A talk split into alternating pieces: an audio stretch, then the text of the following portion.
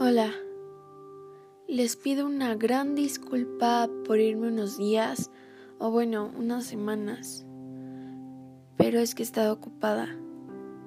Mientras escribía eso, se me ocurre una frase. El mundo crece de personas que aman o odian sus defectos. No siempre podemos conceder a las personas que nos rodean en este mundo. No podemos complacerlos de alguna forma. Gracias a ello nos hace lograr más defectos, críticas, perder el autoestima, sentirse mal consigo mismo, igualmente con los demás. Pero a veces, ¿de qué sirve prestar atención a los demás comentarios?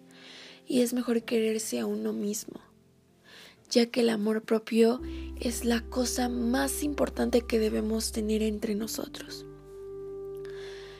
Es el amarse consigo mismo, el respetarse, porque no puedes amar a otra persona cuando tú no te amas, sinceramente te lo digo, porque puedes llegar a traicionar a la persona por tus mismas por tus mismas acciones